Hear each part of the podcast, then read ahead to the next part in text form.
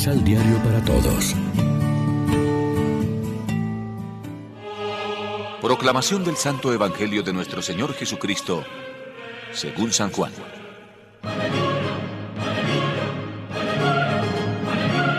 A los tres días se celebraron unas bodas en Caná de Galilea, y la madre de Jesús estaba en la fiesta. También fue invitado a las bodas Jesús con sus discípulos.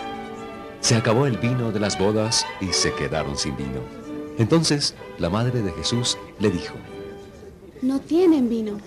Jesús respondió, Mujer, ¿cómo se te ocurre? Aún no ha llegado mi hora. Su madre dijo a los sirvientes, Hagan todo lo que Él les mande. Había allí seis jarrones de piedra, de los que sirven para los ritos de la purificación de los judíos, de unos 100 litros de capacidad cada uno. Jesús indicó a los sirvientes. Llenen de agua esas tinajas. Y las llenaron hasta el borde. Saquen ahora y llévenle al mayordomo. Y ellos se lo llevaron. El mayordomo probó el agua cambiada en vino, sin saber de dónde lo habían sacado. Los sirvientes sí que lo sabían, pues habían sacado el agua. Llamó al esposo y le dijo, Todo el mundo pone al principio el vino mejor y cuando todos han bebido bastante, se sirve un vino inferior. Pero tú has dejado el mejor vino para el final. Esta señal milagrosa fue la primera, y Jesús la hizo en Caná de Galilea. Así manifestó su gloria y sus discípulos creyeron en él. Lección Divina Amigos, ¿qué tal? Hoy es domingo 16 de enero y a esta hora, como siempre, nos alimentamos con el pan de la palabra. La milagrosa conversión del agua en vino en las bodas de Caná es el primer signo que hace Jesús a instancias de su madre. Es una escena que podría tener diversas interpretaciones, como por ejemplo la intercesión materna de María y la dignidad del matrimonio. Aquí todavía en ambiente navideño, la intención fundamental no puede ser otra que la cristológica. Jesús comenzó sus signos, manifestó su gloria y creció la fe de sus discípulos en él. Además, está el símbolo del vino bueno al final. Después del Antiguo Testamento, ahora ha llegado la plenitud del Nuevo. Jesús, que es el vino bueno que Dios envía a la humanidad.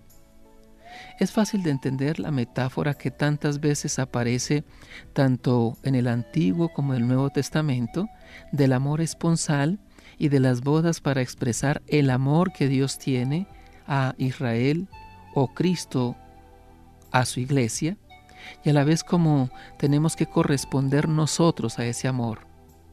Dios no se cansa de amar, Cristo no se cansa de amar a pesar de las dificultades y de las infidelidades de Israel y de las nuestras. Isaías escribe el amor de Dios a Israel como la del novio o del esposo que encuentra su alegría en su esposa predilecta. Es una convicción que da sentido a nuestra existencia.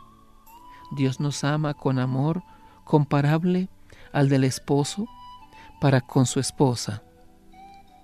En el Evangelio se ve la profundidad y la alegría de esta noticia. Cristo bendice con su presencia la celebración de una boda, más aún, él mismo aparece simbólicamente como el novio o el esposo, el vino bueno que Dios ha preparado para los últimos tiempos. Reflexionemos. ¿Qué significa para nosotros hacer lo que Jesús nos diga?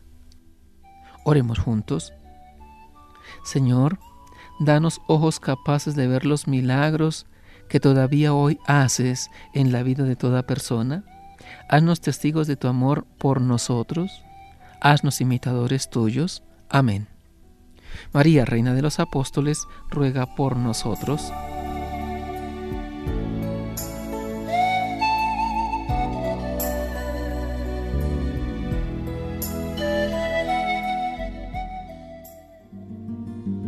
Complementa los ocho pasos de la Alexio Divina adquiriendo el emisal Pan de la Palabra en Librería San Pablo o Distribuidores. Más información www.sanpablo.co.